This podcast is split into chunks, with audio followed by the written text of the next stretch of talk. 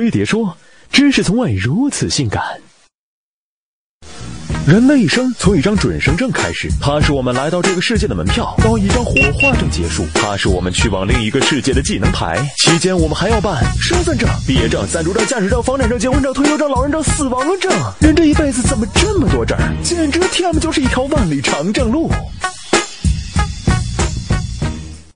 你以为办完这些证就结束了吗？No，我们还要考证。除常见的英语四六级证外，还有各类职业资格证书。在中国，三百六十行，行行有证考。早在上世纪五十年代，我国就建立了工人技术等级考核制度，主要针对技术工种的复杂程度分级发放工资。在当时，如果你是一个六级木匠，那就相当于中级知识分子。一九九四年，职业资格认证作为一项评价人才的制度被正式写入劳动法。之后，各部门开始发挥想象力，创造出各类五花八门的职业资格证书。据统计，我国目前至少有两千六百九十五种职业资格认证，证书种类最多的是冶金行业，共有一百八十四种。而且，有时一个职业会出现多个部门对其认证的情况，比如外贸单证岗位就有中国对外贸易经济企业合作协会、中国国际贸易学会、中国国际贸易促进委员会三家抢着颁证，考生考前还要比一比到底认证哪家强。另外，还有一批奇葩的资格认证，如捡破烂的有救货从业人员上岗证，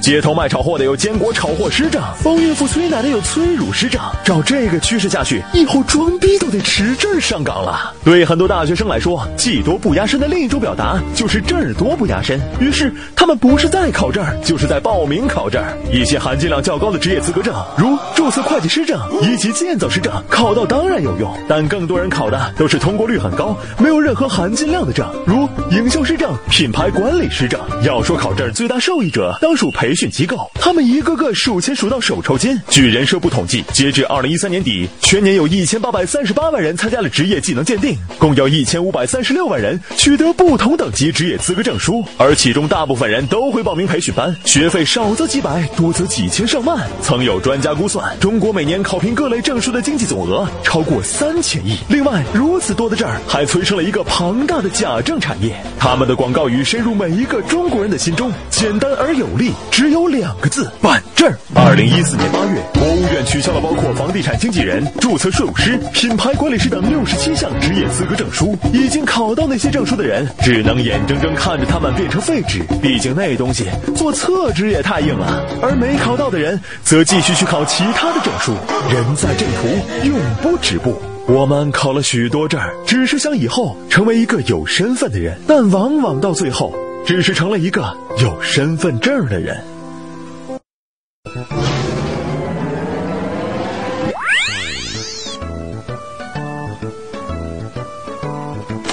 我是飞碟王子。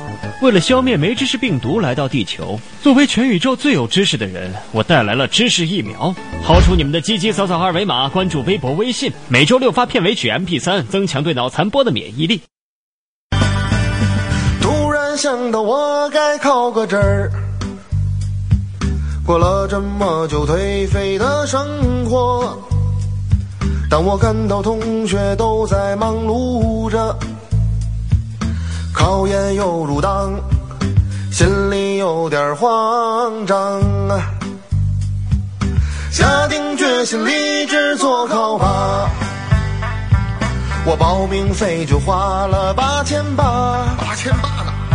证书到了手，我也没什么变化，大脸啪啪的响，哎呦，没脸去见爹娘啊！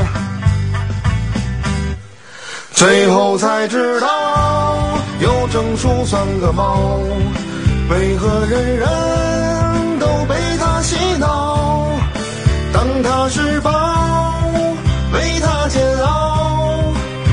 社团没高，牛也没跑，证书考一靠，一没鸟枪换炮，尾巴一翘，跟谁都炫耀。